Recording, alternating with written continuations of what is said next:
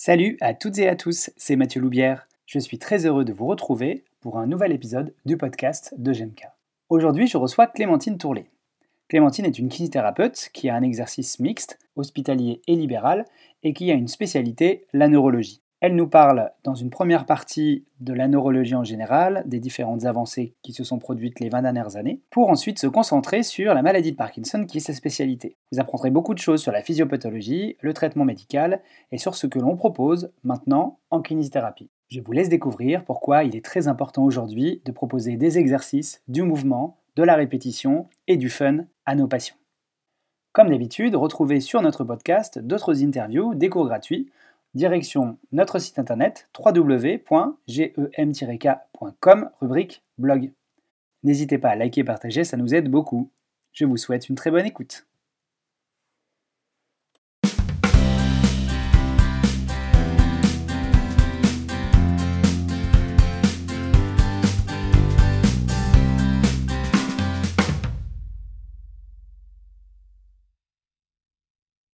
Bonjour à toutes et à tous, euh, bah, c'est Mathieu Loubière. Je suis vraiment très heureux de vous retrouver pour un nouvel épisode du podcast de GMK. Euh, comme d'habitude, euh, je vais vous annoncer mes liens d'intérêt avant de démarrer. Donc, je suis kinésithérapeute, je travaille en libéral dans le champ musculo-squelettique et je suis également gérant d'une société de formation qui s'appelle GMK. J'interviens également dans d'autres organismes en tant que, formateur et j'ai un petit lien d'intérêt avec la personne qui est invitée aujourd'hui puisqu'il s'agit de Clémentine Tourlet. Donc, elle vous dira tout ça, je pense, dans ses liens d'intérêt. Mais en tout cas, encore une fois, on est très heureux de vous retrouver, de pouvoir vous proposer du nouveau contenu. Et bah, je le dis maintenant, souvent je le dis à la fin, mais allez, aujourd'hui je vais le dire maintenant. N'hésitez pas à, nous soutenir en, likant cette interview, en vous abonnant sur les différentes plateformes de podcast hein, pour ne rater aucun nouvel épisode. On essaie d'en faire un tous les mois et dedans on essaie de vous amener du, du contenu. Donc voilà, n'hésitez pas. Et je me tourne vers mon invité. Bonjour, bienvenue Clémentine. Comment vas-tu? Bonjour Mathieu, tout va bien, merci. Parfait. Bah, je vais peut-être te laisser te présenter directement. Bien sûr. Donc, je, bonjour à tous. Je m'appelle Clémentine. Je suis kinésithérapeute en exercice mixte. Alors, très, très mixte, hein, vous allez voir. Je pense que plus mixte que moi, on peut, on peut pas faire. je suis diplômée de l'année 2008 dans un IFMK parisien, l'école d'Assas. Je suis, je suis parisienne d'origine, de région parisienne. Je suis actuellement euh, exilée euh, à Marseille maintenant, depuis quelques temps.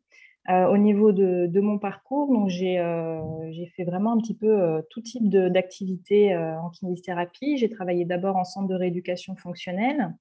J'ai ensuite fait quelques temps de, remplacement dans, le sud de la France avant de, m'envoler pour une petite année de, voyage autour du monde, quand c'était possible encore.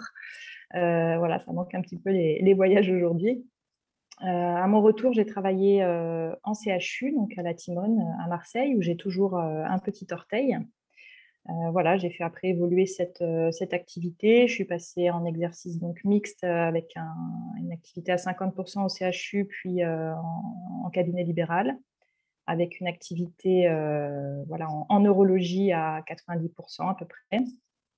Et aujourd'hui, j'ai encore un, 10% donc, au CHU, mon activité libérale. Je fais également de l'enseignement en formation initiale à l'IFMK de Marseille et de l'enseignement en formation continue, donc un des, liens d'intérêt notamment avec Mathieu puisque j'interviens au GMK. Mais voilà, j'interviens dans le domaine évidemment de la neurologie dans, pour d'autres organismes de, formation également. Euh, voilà, ça fait déjà pas mal de choses à dire. Et puis j'ai d'autres activités euh, aussi annexes, notamment associatives. J'ai fait, euh, j'ai toujours fait beaucoup d'associatifs depuis toujours, depuis le lycée. évidemment, quand j'étais étudiante, bah, j'ai fait quelques postes à, la FNEC. au cours de, de mon activité, j'ai eu l'occasion d'être aussi au CNKS quand j'étais notamment donc, en activité salariée un petit peu plus. Et aujourd'hui, donc j'ai toujours, euh, euh, voilà, je suis copilote du groupe d'intérêt en neurologie de la Société française de physiothérapie.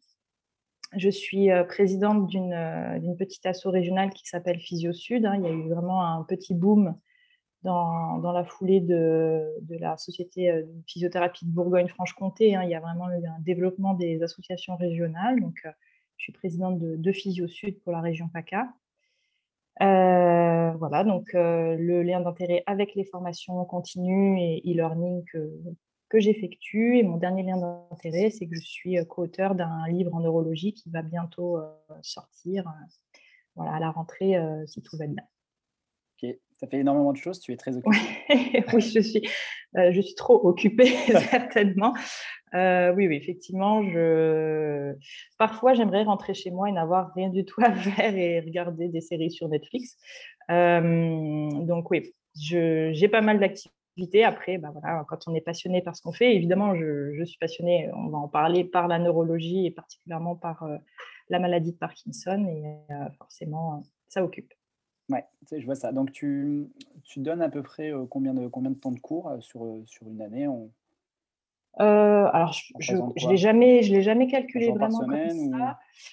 Euh, alors, pour, déjà, pour vous donner un ordre d'idée de ce que je fais au cabinet, je suis à peu près à, en ce moment, alors c'est vrai qu'avec la période Covid, je suis à peu près à 80 pour, 90% d'activité. J'ai un petit peu moins d'activité qu'habituellement, mais euh, je tourne à 60-70 séances semaine. Hein. donc, pour ceux qui sont en libéral, euh, c'est pas, pas foufou, quoi. Hein, c'est mmh. pas, pas, un gros emploi du temps. Donc, effectivement, j'ai des demi-journées que je balise pour euh, d'une part mon activité au CHU et pour les activités euh, à l'IFMK où euh, chaque année j'ai un petit peu plus de, cours. voilà. Après les formations continues en général, ça se passe plus, le plus souvent sur des vendredis, samedis, où je travaille d'ailleurs, je travaille le samedi matin aussi. mais voilà, formation continue, j'ai à peu près, peu près 5-6 formations sur l'année, donc ça reste quand même raisonnable, on va dire. Après, euh, bah, l'IFMK, c'est variable en fonction des, périodes, évidemment. Donc, il y a des périodes où ça va être toutes les semaines, où je vais avoir une à deux demi-journées par, euh, par semaine de présence euh, à l'école. Et puis, bon, il y a des périodes où, où j'ai personne parce que bah, la plupart des promos sont en stage ou, ou, l'été, évidemment, pendant les vacances, où c'est plus calme, heureusement. Voilà. Et j'ai le mercredi quand même pour m'occuper de ma fille. ok, ça prend du temps aussi. Je te remercie beaucoup. du coup, si j'ai bien compris, tu as une activité vraiment assez centrée sur la neurologie. Tu fais que de la mmh neuro ou tu fais aussi d'autres pathologies? Alors, je fais, oui, je fais principalement de la neuro. Après, après ça, ça m'arrive d'avoir quand même quelques autres mmh. pathologies. Alors, souvent l'été, parce que quand les patients partent en congé, j'en profite pour voir d'autres prises en charge plus courtes, évidemment, puisque du coup, j'ai pas mal de patients chroniques. Mmh. Euh, donc c'est vrai que l'été, c'est un peu ma respiration en termes de, voilà, de patientèle où je peux me permettre d'avoir euh, des, patients un petit peu différents. Après, bah, forcément avec le, bouche à oreille, euh, les copains, les copains de copains, ou ce que je fais assez souvent, c'est les conjoints ou les conjointes aussi de mes patients. voilà, ça m'arrive quand même de, de, voir un petit peu autre chose que la neuro pour pas pour pas oublier trop de mmh. reste quand même. Je fais pas tout, hein, genre tu vois, par exemple, des épaules, c'est pas trop mon délire. je préfère laisser à mes collègues pour que les patients soient bien pris en charge. Mais, euh, mais c'est vrai que, bah, voilà. Et puis, la problématique, c'est que quand tu as une patientèle de ce type-là qui est assez chronique, bah, forcément, ça, prend, ça finit par prendre toute la place dans, dans l'emploi du temps. Quoi. Il n'y a pas un turnover, je l'imagine, énorme, comme on peut avoir dans. Il n'y a un turnover énorme. Après, j'essaye quand même de mettre en place un, turnover. On en parlera peut-être après mmh. euh, un petit peu plus particulièrement, mais c'est vrai que euh, il faut essayer aussi de sortir des, même dans la neuro, dans le champ de la neuro, des prises en charge euh, ad vitam entre guillemets au long cours. Alors, c'est pas faisable avec tous les patients, mais c'est tout à fait faisable de faire des, prises en charge ponctuelles. Enfin, c'est des gros points, hein, mais par exemple trois mois de prise en charge, deux mois de pause, euh, refaire trois mois de prise en charge, ce qui rend euh, du coup euh, la rééducation beaucoup plus dynamique et le patient beaucoup plus acteur de, sa prise en charge. Ah, bien sûr, je pense qu'on en rediscutera. Moi, juste une dernière question, je suis toujours intéressé par ça. Qu'est-ce qui a fait que tu, es parti là-dedans dans la neurologie? Est-ce que c'est comme ça, juste le hasard, ou est-ce que c'est parce que tu avais des appétences particulières pour ça ou? Alors, pour la neurologie, j'avais une appétence dès, euh, les études. J'ai eu vraiment des, euh, formateurs que j'ai adorés en, neurologie qui m'ont donné le, goût de la neurologie. Après, euh, je pense que j'ai toujours aimé aussi l'idée de m'occuper de personnes qui avaient vraiment des, besoins importants de rééducation, qui étaient dans des situations de vie complexes. c'est vrai que voilà, les, le musculo-squelettique ne m'intéresse pas outre mesure, même si voilà, j'ai conscience que ça peut pourrir la vie des gens, hein, évidemment, les trucs musculo-squelettiques, mais c'est vrai que la, le côté un petit peu dramatique mmh. des, des problématiques neurologiques m'intéressait particulièrement.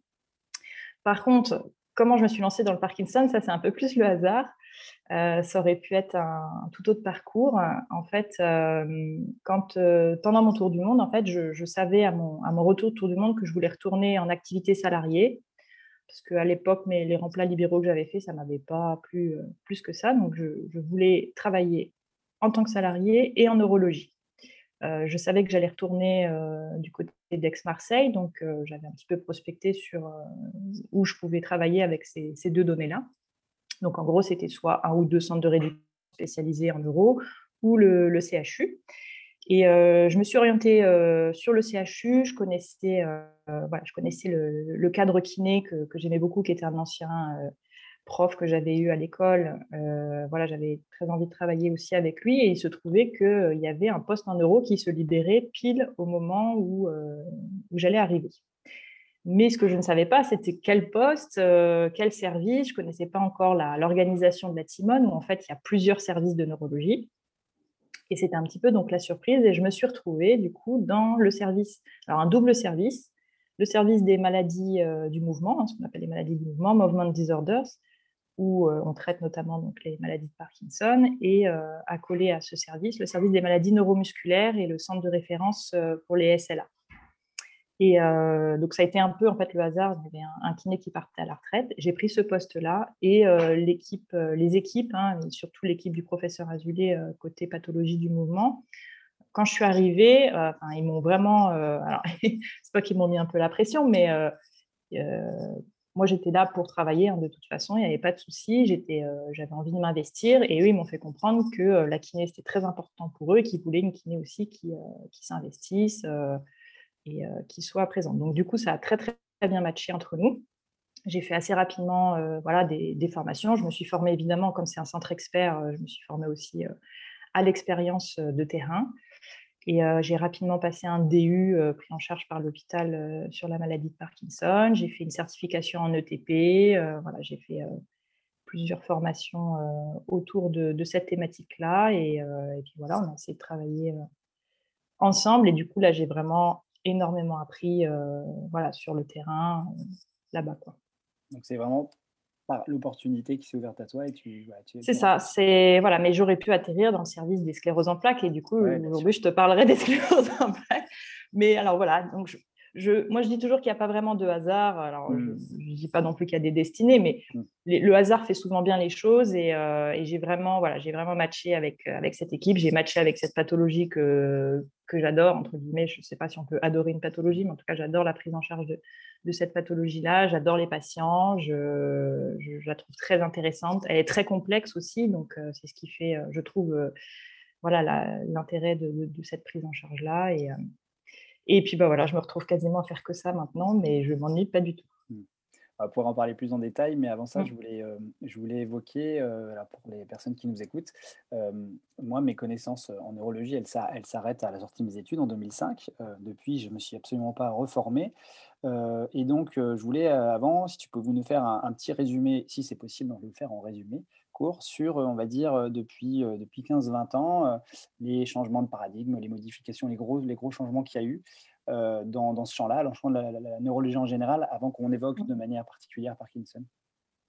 Oui, bien sûr. Alors, effectivement, il y a eu un, changement de paradigme, on va dire, dans les 20 dernières années à peu près, évidemment, entre les, changements qui existent dans la littérature et par les pontes du domaine et le moment où ça arrive dans nos cabinets et que ça devient en fait des habitudes de prise en charge, il y a toujours pas mal de temps. Euh, finalement, c'est à la fois, ça fait quand même un moment que les choses ont, changé, on va dire, mais euh, comme tout changement, hein, ça, prend, ça prend du temps pour que, euh, pour que tout le monde en fait, fasse sienne les, nouvelles modalités de, prise en charge en neurologie.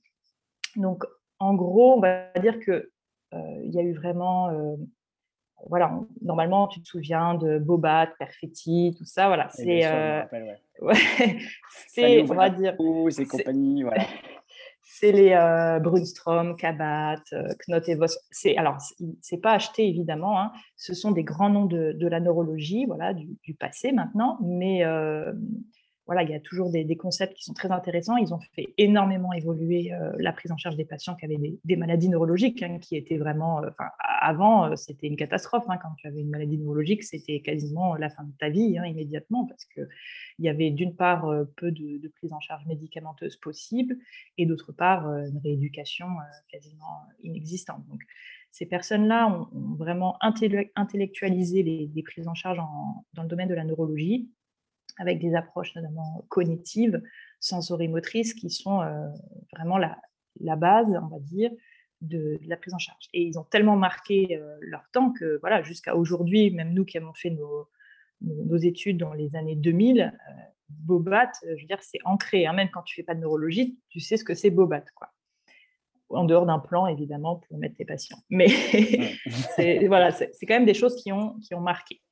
Donc évidemment, s'il ne faut pas mettre tout ça à la poubelle, c'est très important. Après, aujourd'hui, il y a vraiment de, nouveaux physiothérapeutes contemporains. Alors, je dois le dire en plus, c'est beaucoup des femmes. Euh, c'est un, un, milieu très très féminin euh, à l'international, euh, la neurologie. Donc, je vais citer notamment Lisa Harvey, Anne Chemoué-Cook, Marjorie Woulacotte, Roberta Shepard, Janet Katz. Et voilà, c'est un peu les fers de lance de, de la neurologie, la neurorééducation moderne, on va dire. Et je vais quand même citer aussi Jean-Pierre Bleton hein, en France, qui est mmh. euh, voilà, le, kinésithérapeute euh, francophone. Qui ça, a été, mon euh, prof. voilà, Le, qui a écrit énormément, évidemment, mmh. sur le sujet. Donc, on ne, on ne l'oublie pas non plus. voilà, il y a eu vraiment donc on est parti de, ça, c'est resté, on va dire, la, prise en charge pendant très très très longtemps. Et finalement, aujourd'hui, le changement de paradigme, comme dans d'autres domaines, finalement, c'est la question de l'activité physique et de mmh. l'intensité de l'exercice. En fait, il y a eu aussi l'avènement des neurosciences mmh. sur les dernières années, qui ont permis de, bah, mieux comprendre aussi la, physiologie du, système nerveux, de mieux comprendre les phénomènes de neuroplasticité notamment. Et en fait, euh, ce qu'il faut se dire, c'est qu'un kinésithérapeute, il doit faire finalement, il doit faire de la neuroplasticité, il doit favoriser la neuroplasticité. Euh, donc, une meilleure compréhension de, ces phénomènes-là ont permis du coup de, changer donc, euh, ce paradigme de, prise en charge où on était quand même assez, il y avait de l'actif, mais il y avait quand même une prise en charge quand même assez passive et avec cette idée où il ne fallait pas trop fatiguer les patients encore plus dans certains domaines comme la sclérose en plaques ou les maladies neuromusculaires où voilà, il fallait pas fatiguer les patients surtout. Et du coup, voilà, on était quand même assez conservateur entre guillemets dans, la prise en charge. Et aujourd'hui, toutes les recommandations de bonne pratique pour toutes les pathologies neurologiques, même si pour certaines, des, il faut faire attention quand même parfois, évidemment, il ne faut pas faire n'importe quoi. le fer de lance de la nouvelle rééducation aujourd'hui, c'est répétition, intensité c'est très simple. C'est en fait des principes de rééducation et également la régularité de l'exercice, la continuité de l'exercice dans le temps. C'est ce qui fera une bonne rééducation. Les, dans la littérature, on ne retrouve pas de, de, technique qui serait euh, XY qui serait supérieure à une autre, en fait, globalement. Le, ce qui compte, c'est juste que quoi qu'on fasse, ça respecte des principes d'intensité et euh, de régularité euh, d'exercice. Donc, euh, voilà. En, un sens, euh, ça me fait ça, ça réveille euh, en moi deux, remarques. C'est un petit, peu, un petit peu ce qu'on a tendance à dire en musculosquelettique actuellement, qu'il faut vraiment viser la fonction de l'exercice et qu'on peut utiliser des, des outils comme le passif, par exemple, comme un peu exhausteur, exhausteur d'effet, on va dire, hein, pour améliorer, pour donner confiance, etc. Et moi, je, une deuxième remarque, ce que tu dis là sur l'exercice, moi, je me souviens qu'à l'époque, on, on, nous disait surtout pas d'actifs chez l'hémiplégique parce que ça renforce la spasticité. Mmh euh, et puis, euh, en t'entendant, ça me paraît assez logique quand même d'améliorer les, les, les, compétences, les compétences physiques des patients. Est-ce qu'il y a cette idée-là de, de, rendre les gens plus forts, plus résistants, plus résilients? Absolument. Donc, euh, en fait, finalement, et, je crois que c'est un peu ce qu'on retrouve dans, pas mal de domaines, on a beaucoup complexifié la rééducation, je pense, euh, au cours des dix dernières années, et on est en train de plus en plus de revenir à la simplicité, mais avec les bons principes, euh, avec, euh, avec voilà, le fait d'être fonctionnel, que ce soit en neurologie ou dans d'autres domaines, puisque finalement, quand on veut récupérer une fonction, il faut travailler cette fonction-là. Si votre patient il a une difficulté pour se lever d'une chaise, euh, il ne faut pas inventer des trucs euh, ubuesques. Il faut lui faire faire des levées de chaise et euh, répéter, répéter. Après, on peut mettre des adaptations, on peut rendre ça un petit peu plus ludique. Mais globalement, on progresse sur ce qu'on travaille.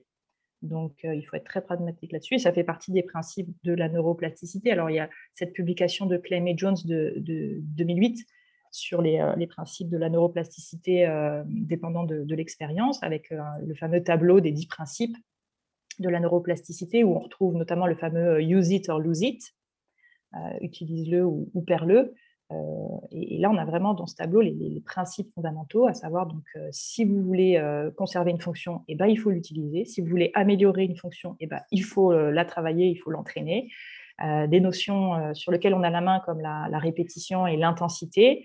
Et après, c'est vrai qu'il y a des, des, choses où on a un petit peu moins la main, comme par exemple l'âge, oui, c'est sûr qu'on euh, est moins performant en termes de plasticité cérébrale à 80 ans qu'à 2 ans, euh, mais ça ne veut pas dire que euh, c'est foutu et qu'on ne peut rien faire. Mmh. Donc, et, c'est vrai que finalement, on retrouve ça dans tous les champs, puisque évidemment, tout est neurologie, mon cher Mathieu. la neurologie, c'est la vie. Qui nous, qui nous domine tous, oui, tout à fait. Oui. Il y a cette notion-là aussi, euh, ça me fait penser, euh, souvent j'en discute avec d'autres euh, collègues qui, bossent en GERIA. moi, on m'a appris, ou en tout cas j'avais compris ça, que les gens, les gens neurologiques, les gens âgés, c'était des gens fragiles, il fallait aller doucement, parce que comme ils étaient fragiles, il ne fallait pas leur faire mal. Et aujourd'hui, c'est vrai que c'est un vrai changement de braquet que, je vois, c'est-à-dire, en fait, on peut les entraîner comme n'importe qui et puis les rendre, les rendre plus forts. Et je pense que tu vas nous en parler de ça dans Parkinson. Enfin, je, pense imaginer mmh que tu vas en parler, mais c'est vrai que c'est une vision complètement différente du patient, la notion d'autonomie, d'auto-efficacité, et puis la notion de, bah, il n'y a pas d'âge pour devenir plus, plus compétitif en fait.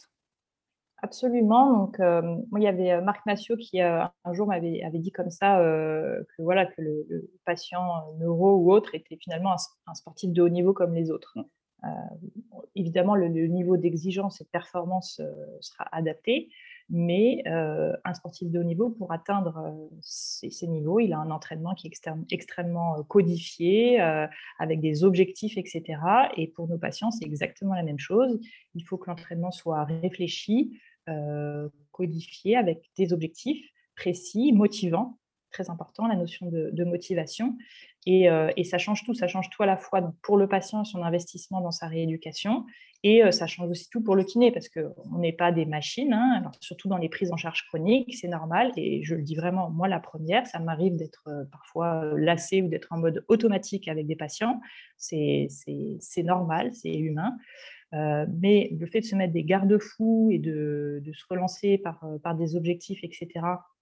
Donc moi, j'utilise beaucoup le modèle euh, SMART, même s'il existe d'autres modèles, mais se donner des objectifs un petit peu sympas sur ces prises en charge au long cours, ça permet vraiment de, dynamiser les prises en charge, de s'amuser et de et voilà de pas se dire bon bah, qu'est-ce que je vais faire? De toute mmh. façon c'est un patient chronique il va plus récupérer etc et puis ça peut être l'occasion quand évidemment quand on fait le point on se dit je n'apporte plus rien au patient et eh ben c'est aussi le moment de dire au patient ben, moi j'arrête la prise en charge ici je serai toujours là s'il y a quoi que ce soit. Je vous accompagne vers une reprise d'activité physique adaptée ou de l'auto-rééducation mais, euh, mais voilà, il faut que ces patients-là comprennent aussi que bah, la prise en charge kiné, ce n'est pas du all-inclusive nécessairement euh, toute la vie. Ce n'est pas parce qu'ils ont cotisé toute leur vie qu'ils ont droit à la... Parce que voilà, ça, c'est le piège. Euh, mmh. C'est le piège quand on est sur des patients qui ne progressent pas plus, auxquels on n'apporte plus grand-chose, en fait on fait juste leur entretien gynéque. Il faut étudier la, la situation autour pour voir si on reste dans cette modalité-là, ce qui parfois est malheureusement, on n'a pas trop le choix, ou si on peut euh, aller vers d'autres modalités de prise en charge.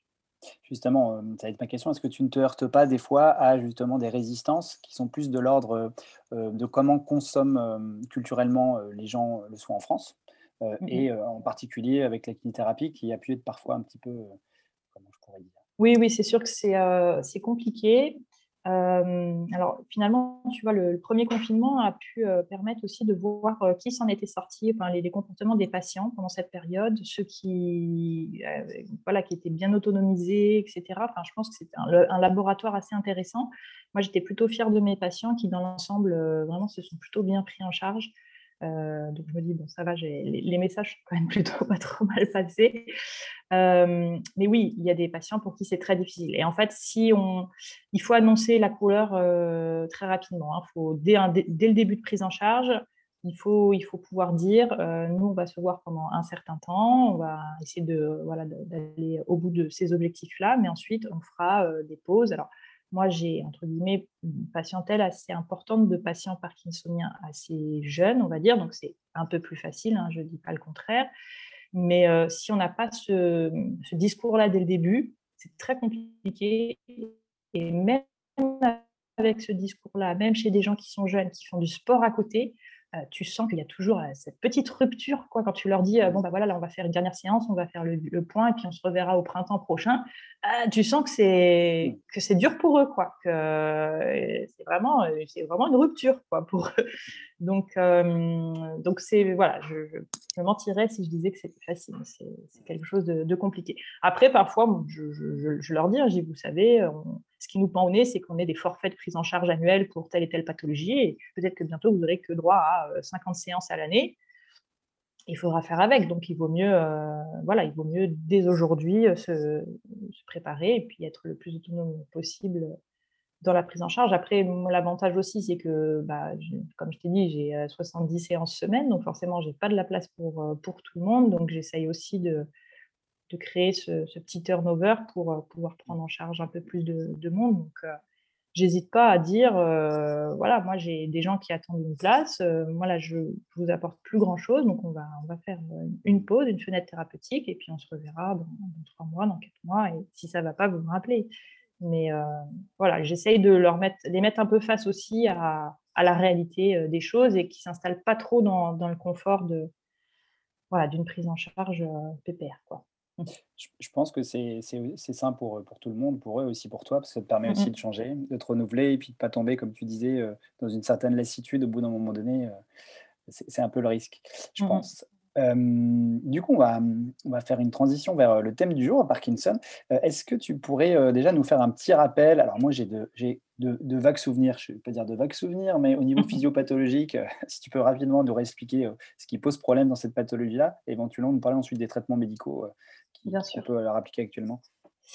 Alors, la maladie de Parkinson, c'est une maladie dont l'étiologie reste euh, encore euh, inconnue. On sait qu'on a des facteurs euh, environnementaux favorisants et des facteurs génétiques hein, qui sont prédisposants. Ce n'est pas une maladie héréditaire, même si on a à peu près 5% de forme familiale, mais on a découvert un certain nombre de, gènes qui favorisent la pathologie. On sait aussi que, par exemple, c'est considéré en France comme maladie professionnelle chez les agriculteurs en raison de l'utilisation euh, des pesticides.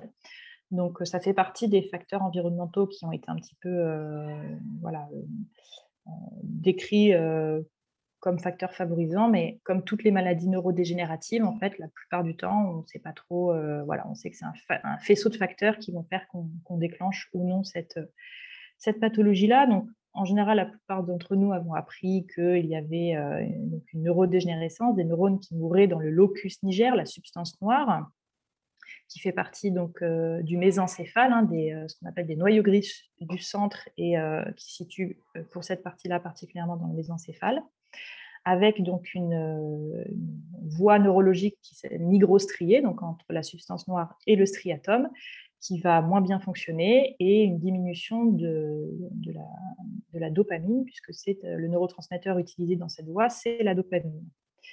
Alors, finalement, c'est quand même un petit peu plus complexe que ça. Évidemment, quand on a les symptômes moteurs, euh, on a, euh, suivant les études, on a 50 à 80% des neurones du locus niger qui ont dégénéré au moment où on diagnostique la maladie. Donc autour de la moyenne, c'est 58 ans de diagnostic de la maladie. Ça peut être euh, beaucoup plus tôt. Hein. On peut voir des, malades dans la trentaine, hein. c'est rare, mais ça existe. mais du coup, en fait, on s'est rendu compte, et notamment les travaux de Braque en, 2003, que finalement, la, dégénérescence, en fait, elle avait lieu dans d'autres structures avant le diagnostic et que cette dégénérescence aussi continuait dans d'autres structures après le diagnostic et au-delà de, cette zone du, locus niger. Donc, en fait, on a trouvé notamment qu'il y avait une protéine qui s'appelle l'alpha-synucléine, qui était donc mal codifiée et c'est pour ça qu'on a cet aspect aussi génétique, hein, puisque les protéines, elles sont, elles sont créées grâce à un code génétique. Donc, cette alpha-synucléine qui qui est problématique et on a retrouvé cette alpha-synucléine dans diverses structures cérébrales, notamment les, euh, les, problématiques de troubles cognitifs qui peuvent arriver euh, dans l'évolution de la maladie. La problématique, c'est que ces, ces structures-là ne sont pas dopaminergiques. Donc, du coup, le traitement médicamenteux qui est à base du précurseur de la dopamine, la levodopa, bah, ça, ne va pas, euh, ça ne va pas apporter de solution sur ces autres structures qui, euh, qui dégénèrent. Donc aujourd'hui, on parle même de synucléinopathie en fait, pour euh, expliquer donc, ces pathologies qui sont liées à une problématique de cette protéine, l'alpha-synucléine, qui fait dégénérer les neurones.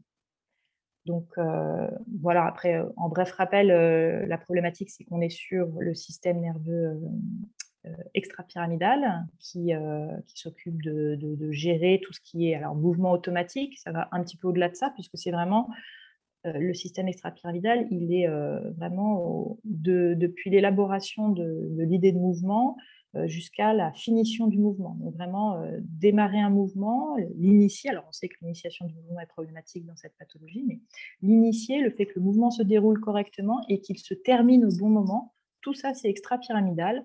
Et de plus, on a aussi des accointances avec le système limbique qui gère euh, les émotions. Et on sait que euh, voilà, toute la sphère émotionnelle, c'est assez important aussi dans la maladie de Parkinson. on sait qu'on a des patients qui ont un profil euh, émotionnel un petit peu particulier. En plus, ils ont souvent voilà, des, petits syndromes anxio-dépressifs et tout ce qui est émotionnel va majorer leurs symptômes. Donc voilà pour un bref euh, rappel de la physiopathologie. En ce qui concerne les traitements médicamenteux, alors là on a, plutôt de la chance parce qu'il y a vraiment euh, une grande variabilité de, possibilités sur le, traitement médicamenteux. Ça c'est vraiment une chance. Alors la, la hein, qui est le précurseur de la dopamine, ça a été découvert à la fin des années 60, donc ça a vraiment changé la vie des patients qui avaient une maladie de Parkinson euh, à cette époque-là. Et après, on a d'autres molécules qui existent aussi, notamment les agonistes dopaminergiques qui ont été découverts un petit peu plus tard, qui en fait ne remplacent pas la dopamine, mais font croire aux récepteurs dopaminergiques dans le striatum euh, qu'il y a de la dopamine. Donc, ils activent les récepteurs postsynaptiques et du coup euh, permettent la, propagation du, signal nerveux. On a également deux autres euh, molécules qui sont souvent utilisées, qui sont les ICOMT et les IMAOB. Je vous épargne le nom complet parce que c'est euh, vraiment à coucher dehors, entre guillemets. Euh, et en plus, la chance qu'on a, c'est que ces molécules-là, elles existent en plus sur divers, formats. Alors, évidemment, on a la voie orale avec des comprimés, c'est ce qui est le, le plus souvent utilisé. On a en plus des formes orodispersibles, des formes LP, donc euh, à libération prolongée. Mais il existe aussi des patchs et euh, des systèmes de pompe avec injection ou sous-cutanée ou une plus grosse pompe qui est réservée à des patients quand même beaucoup plus atteints, qui s'appelle la pompe duodopa. Là, par l'intermédiaire d'une gastrostomie, on va envoyer euh, du produit, la levodopa, directement dans le duodéma. Donc, on a vraiment un voilà, niveau médicamenteux, un arc assez large euh, et, en plus, on a plusieurs labos qui travaillent sur la question. Donc, en plus, euh, même dans la levodopa, par exemple, il y a trois grands médicaments qui existent, qui, peuvent être euh, utilisés. Donc, les neurologues peuvent tester diverses combinaisons, on va dire, avec les patients. Donc, ça, c'est plutôt intéressant pour essayer de trouver l'équilibre thérapeutique le plus adapté. En parallèle, il y a un, autre traitement qui est la chirurgie, la stimulation cérébrale profonde, qui euh, évidemment n'est pas euh, proposé à tous les patients. Il y a vraiment un profil de patient particulier. Euh, donc, on essaye de le faire sur des patients pas trop âgés en général, qui n'ont pas trop de comorbidité, parce que c'est une, opération quand même assez lourde, qui dure 10 heures, où on vient enfoncer deux électrodes dans le cerveau. Donc, au niveau des noyaux sous-thalamiques, en général, c'est vraiment en plein centre du cerveau. Donc, vraiment, l'électrode, elle va traverser tout le cerveau. Donc, c'est vraiment pas anodin comme, comme opération. Donc, il faut évidemment que le patient le veuille. Il y en a beaucoup qui ne veulent même pas y penser. Donc, voilà. Mais ça donne une autre possibilité aussi de, d'équilibration du traitement et vraiment le maître mot dans cette maladie-là au niveau médical, c'est l'équilibration de traitement, faire en sorte que le patient, avec la plus petite dose possible, puisque malheureusement, un petit peu comme tout médicament, il y a des effets secondaires possibles, donc avec la plus petite dose possible, on soit dans un niveau d'efficacité avec un patient qui se sent pas trop mal sur euh, le plan moteur. Ok, et du coup, euh, si on parle en termes de pronostic, euh, aujourd'hui, en 2021, euh, alors tu vas me dire peut-être qu'il y a différentes formes, mais on a une idée du pronostic, de la durée d'évolution de la maladie, du degré de handicap associé, etc. Mmh alors, la, la, pathologie évolue sur plusieurs dizaines, plusieurs années, voire plusieurs dizaines d'années. Donc, avec différentes phases, on a une phase dite précoce. Alors, on évite, hein, avant on disait phase de lune de miel. Mmh. On essaie d'éviter ce terme-là maintenant, parce que c'est quand même pas une lune de miel d'être diagnostiqué d'une maladie neurodégénérative. Donc, on a une phase précoce, une phase d'état en fonction des, euh, sources, euh, qui peut durer jusqu'à. Alors là, c'est très variable en fonction des patients, mais euh, ça peut durer jusqu'à 8-10 ans. Après, on va rentrer dans la phase intermédiaire, phase des fluctuations, qui, où en fait, c'est à partir du moment où le patient va plus être totalement régulé sur sa journée par le traitement, il, va ressentir donc des, fluctuations de son état dans la journée. les fameuses phases on-off, c'est ça?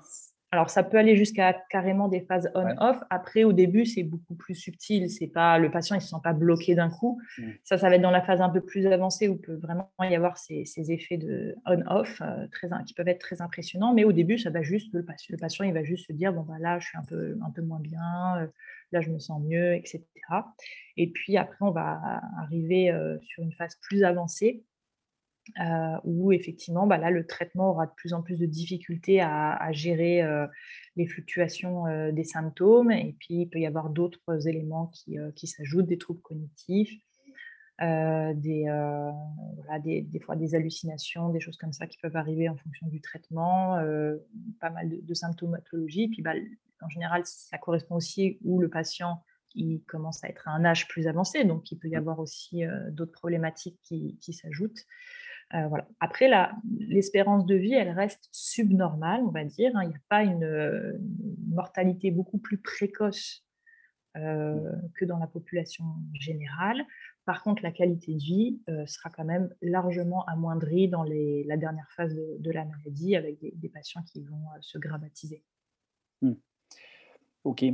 Euh, merci, c'était très, très, très clair. Maintenant, si on, discute un peu du, traitement en kiné, euh, qu'est-ce qui est proposé aujourd'hui euh, pour ces, patients parkinsoniens À la lumière de ce que tu nous as dit précédemment sur la neurologie, j'imagine que c'est un petit peu la même chose qu'on applique maintenant. C'est ça, les faire transpirer.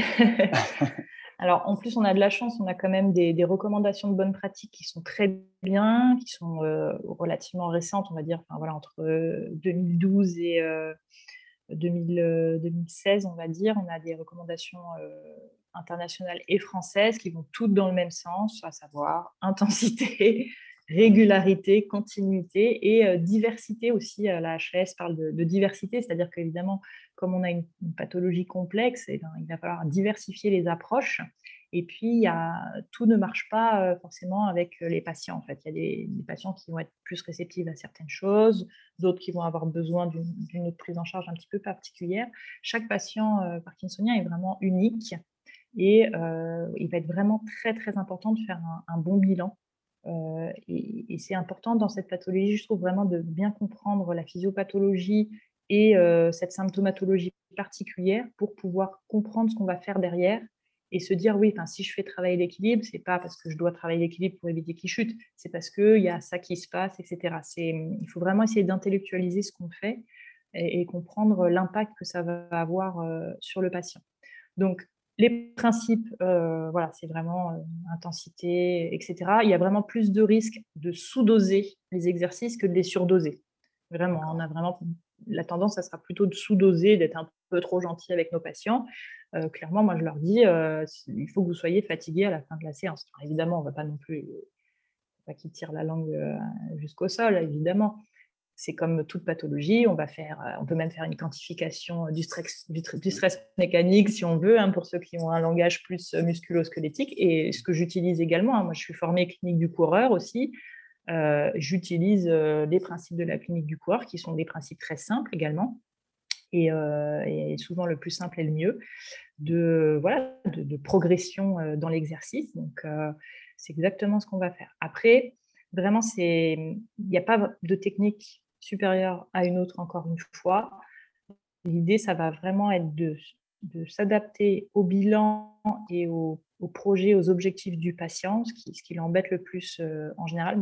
La, première question que je pose en général, c'est qu'est-ce qui vous gêne le plus actuellement? Et je tire, vais à partir de là, en fait. Et mon premier ou mon deuxième objectif commun avec le patient, ça va être cette thématique euh, moi, je travaille dans un, cabinet. J'ai deux collègues qui, voient des, des, groupes de patients Parkinson qui utilisent une méthode qui s'appelle la méthode LSVT, je crois. Je mmh crois que je ne me trompe pas dans l'acronyme. Et euh, bah, je, voulais savoir s'il euh, y avait d'autres approches comme ça. Est-ce que c'était. il y avait d'autres choses qui étaient développées? J'ai vu, vu aussi sur Internet un truc sur le boxing Parkinson ou un truc comme ça. Mmh c'est des choses qui se font beaucoup avec, pour justement retenir ce, ce, que tu disais à ce côté ludique, ce côté fun. Alors là, il y a effectivement donc la LSVT Big. La, LSVT, c'est Lee Silvermine Voice Treatment. Donc à la base, c'était une rééducation orthophonique euh, américaine et les, les physical therapists américains ont développé l'équivalent euh, kiné du coup et du coup c'est devenu LSVT Big pour les kinés et LSVT Loud pour les orthophonistes donc, c'est, moi, je suis, formée en LSVT. Pour pouvoir le faire, il faut faire la, formation spécifique de deux jours, parce que c'est comme c'est américain, c'est assez codifié, c'est assez, voilà, c'est assez secret en fait, pour pouvoir un petit peu être labellisé derrière. Donc, c'est une, c'est une rééducation qui est intéressante, tout simplement parce qu'elle suit les recommandations, à savoir l'intensité, etc.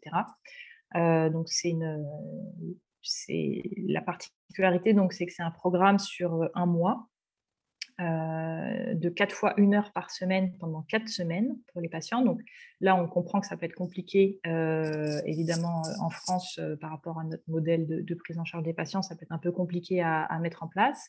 Et normalement, c'est en individuel. Alors évidemment, du coup, en France, on s'adapte un peu, on peut faire en groupe ou tout simplement, on peut s'inspirer de la méthode LSVT pour faire des séances.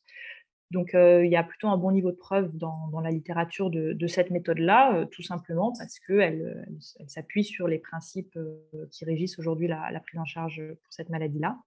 Et la particularité de cette, prise en charge, c'est qu'il travaille surtout sur l'amplitude. En fait, c'est une succession de mouvements complexes, stéréotypés, où on met l'accent sur l'amplitude et la répétition. C'est un peu le, principe de, cette rééducation-là. Après, euh, ouais, la, la, boxe, c'est un peu le... la boxe, c'est le new tango, en fait, dans la maladie de Parkinson. D'accord. il y a eu beaucoup d'études sur le tango, le tai chi, euh, il y a 15 euh, ans, on va dire. et aujourd'hui, voilà, le nouveau truc, c'est la boxe. Encore une fois, qu'est-ce qui est intéressant là-dedans? Bah, C'est l'idée de, de, déplacement. Euh, d'intensité d'exercice, de répétition, voilà, de mouvements répétés qu'on retrouve euh, dans les entraînements de boxe et qui du coup est, euh, très intéressante. Donc voilà, si on, si on, aime ça, si on aime la boxe, on peut, on peut se lancer là-dessus. Effectivement, mmh. il, y a, y a, voilà, il y a des kinés qui essayent de, de, développer un petit, peu, un petit peu ça aussi dans l'absolu, tout est intéressant dans la mesure où on bouge, on charge et où le patient prend du plaisir avec ses etc. C'est ça. Il faut qu'il y ait la notion de plaisir parce que sinon, le, patient, bah, quand, ça l'embête, euh, on sait que ce n'est pas forcément efficace. Et puis surtout, sur le moyen long terme, euh, on n'aura pas une observance assez importante de, de l'activité. Quoi. Du coup, est-ce que très concrètement, tu pourrais nous, nous, dire ce que tu ferais, par exemple, chez un patient qui est en début de, maladie euh, sur une séance et, nous, dire aussi ce que tu ferais chez un patient qui est plutôt dans un état un peu plus avancé, euh, qu'on se rende compte? Mmh alors, sur des patients en début de, maladie, alors d'ailleurs, je, fais une petite parenthèse, euh, j'ai oublié de, parler de ça dans les changements aujourd'hui dans la prise en charge, c'est que les neurologues euh, prescrivent beaucoup plus tôt de la rééducation pour les patients et c'est extrêmement important. Euh, avant, il y a encore des, neurologues qui ne le font pas, mais ça, vraiment, ça, change et leur discours aussi change envers les patients. Avant, on envoyait les, patients parkinsoniens chez le kiné quand ils commençaient à tomber, en gros. le problème, c'est que quand les symptômes sont déjà là, bon, bah, c'est un peu plus difficile de travailler dessus. On, va essayer au maximum d'être plutôt sur la prévention de, cette symptomatologie-là de travailler pour que ça arrive le plus tard possible. On sait que ces patients vont tomber un jour ou l'autre et il faut le dire aux patients, il faut quand même qu'ils en aient conscience. Il ne faut pas leur vendre du rêve non plus, mais on va s'y préparer, on va faire en sorte que ça soit le plus tard possible. Donc voilà, à part, fini. Euh, donc les patients plutôt, euh, voilà, ont on va dire une bonne mobilité générale et qui peuvent se prendre en charge. Alors un bon bilan, évidemment, toujours. Euh, moi, ça peut me prendre une, deux séances s'il faut, parfois. Euh, c'est pas grave, on n'est pas pressé, il n'y a pas d'urgence hein, avec ces patients-là non plus.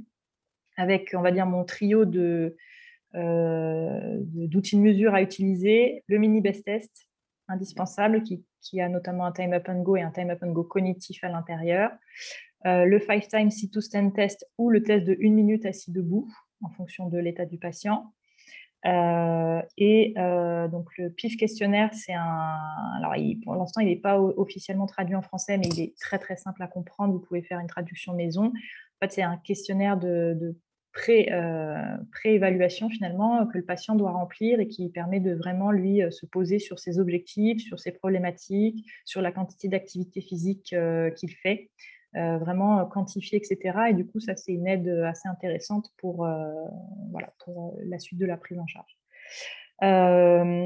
après, en fait, la, on va dire classiquement, mes débuts de prise en charge, j'ai toujours une bonne partie de quelques séances où je vais faire de l'apprentissage en fait de posture et auto-étirement. Alors j'utilise beaucoup des postures de yoga pour que ça soit quand même dynamique, etc vraiment tous les petits exercices qu'on connaît par cœur, les, les ponts fessiers, les, euh, voilà, tout, tout, ce genre de choses-là, euh, pour leur faire donc l'apprentissage de ces exercices-là. Et après, je leur dis, bon, ben voilà, ça c'est bon, maintenant, vous le faites à la maison tous les deux jours, euh, c'est votre job. quoi vous faites au moins cette partie-là. Ce qui, du coup, me dédouane de toute cette partie un peu euh, passive qu'on a dans, nos, dans nos prises en charge, de mobilisation, qui sont importantes quand même, parce que c'est important que ces patients-là, ils, gardent des bonnes mobilités, une bonne souplesse, mais ça prend du temps. Et euh, du coup, il faut vraiment au maximum que le patient puisse le faire tout seul. Donc, il y a cette part d'apprentissage-là pour essayer de faire en sorte que ça soit fait en, autonomie euh, ensuite. Et, et ensuite, donc, ça sera en fonction évidemment du, profil du patient, de, ces objectifs-là. Ça peut être plus euh, centré sur euh, l'équilibration, ça peut être plus centré sur l'activité physique. L'activité physique, il y en a toujours un peu, mais plus, encore plus sur l'activité physique. Euh, et on a souvent des, des améliorations qui parfois chez certains patients peuvent être spectaculaires hein, sur euh, les premières semaines de, rééducation, non pas parce qu'on on est trop fort et on a fait de la plasticité cérébrale à gogo, euh, tout simplement parce qu'en fait on a donné confiance aux patients sur ses capacités. Ce sont souvent des patients qui se sous-estiment énormément, l'entourage, j'en parle même pas, c'est encore pire, euh, et c'est des patients qui sont très souvent inhibés en fait sur ce qu'ils peuvent faire. Donc l'idée, ça va être aussi de leur montrer tout ce dont ils sont capables et on peut avoir vraiment du coup des, voilà, des, gaps euh, de passer euh, dans les premiers temps parce que tout simplement ils se rendent compte qu'ils sont capables de faire. Après, à plus long terme, ça sera en fonction vraiment des objectifs du patient. Euh, pour des patients qui sont euh, plus compliqués, plus avancés, euh, là, le, point central, on va dire, ça va être la récupération ou l'entretien des capacités de transfert et de marche. C'est vraiment, alors surtout, même encore plus de transfert finalement, parce que savoir faire un assis debout tout seul, c'est ce qui conditionne l'autonomie d'un patient chez lui. à partir du moment où un patient ne sait plus se lever, bah, ça veut dire qu'il va rester au fauteuil la plupart du temps parce qu'il n'y aura pas toujours quelqu'un pour l'aider à se lever. Donc pour moi, c'est vraiment un, point crucial chez ces patients-là, c'est la capacité à se lever et à se rasseoir. Parce que parfois, les chutes, elles sont plus sur le debout assis que sur le assis debout. Donc, parce que ce sont des patients qui gardent une capacité de marche, même si c'est avec un peu d'aide, avec un rollator, très longtemps en fait. Sauf que si on les laisse dans un lit ou dans un fauteuil tout recroquevillé, voilà, on a l'impression qu'ils sont capables de rien, alors qu'en fait, euh, voilà, il suffit pas grand-chose pour, euh, pour les faire un minimum euh, cavaler, même si ce n'est pas exceptionnel. Donc, je dirais que le point central, c'est vraiment les transferts. Et, puis bah, après, il faut essayer de, de, mettre en place un maximum de, de, choses pour qu'il y ait un, voilà, un maximum d'activités au sein de la journée, même si ce sont des activités on va dire, raisonnable dans la maison. Ça peut être avoir un objectif d'aller chercher son pain tous les jours, ça peut être l'objectif de faire la cuisine deux fois par semaine, de faire son lit, voilà. Mais en tout cas, tout ce qui va permettre de sortir de son fauteuil et, et, ça, donc, les, mettre en place, par exemple, un carnet d'exercice ou un carnet d'activité, plus que d'exercice. Euh, carnet d'activité, ça passe mieux que carnet d'exercice, parce qu'exercice, il y a vraiment le côté, euh, je dois faire mes exercices. Quoi. Euh, que carnet d'activité, on va noter, voilà, si le patient, il allait, il allait faire des courses, il ne va pas prendre ça comme un exercice, alors que bah, nous, on le voit comme, une sorte d'exercice également. Donc, un carnet d'activité qui peut, qui peut être partagé avec euh, tous les professionnels de santé qui, euh, qui interviennent autour du, patient et ses proches. Et euh, du coup, ça permet de vraiment quantifier voilà, l'activité du patient, parce que parfois, il y en a qui se sous-estiment aussi par rapport à ça, et on peut avoir des bonnes surprises. Finalement, on se dit, bah, par rapport à ce qu'il m'a dit, finalement, il fait quand même pas mal de choses dans la journée. Et puis, il y en a aussi, malheureusement, qui se surestiment. Et puis, quand on, comptabilise vraiment, on se rend compte que finalement, euh, il n'y a pas grand-chose qui est fait à part regarder la télé. Merci beaucoup. Je pense que c'est extrêmement clair. Moi, ça clarifie aussi beaucoup les choses pour moi. Donc, je te remercie. Tant mieux. Euh, Sinon, je fais une formation au GMK, euh, docteur. tu peux venir. C'était le moment où il fallait la placer. vous voulez aller un petit peu plus loin, vous pouvez venir chez nous, etc. du coup, bah, justement, j'ai une question que j'aime bien poser enfin, trois questions en fait. La première, est-ce que tu as des, projets sur le court terme euh, dans le champ, la tout ça, des choses qui te vont te faire vibrer, tout ça? euh, Alors, je crois que je vibre déjà pas mal. Donc, l'actuel projet serait plutôt d'avoir de, moins de projets un peu. De, se calmer un peu. Voilà, parce que j'ai quand même un petit bébé et tout. Donc, euh, bon, il faut pas se mentir, le, le livre m'a pris énormément de temps là, ces deux dernières années. Euh, c'est vraiment, euh, ouais, c'est vraiment du gros boulot. Je, respecte tous les gens qui essayent d'écrire des livres maintenant. C'est vraiment un, boulot de fou. Alors j'espère que ça plaira évidemment un maximum de, mmh. de personnes. En tout cas, on y a mis vraiment euh, tout notre cœur et pas mal de temps.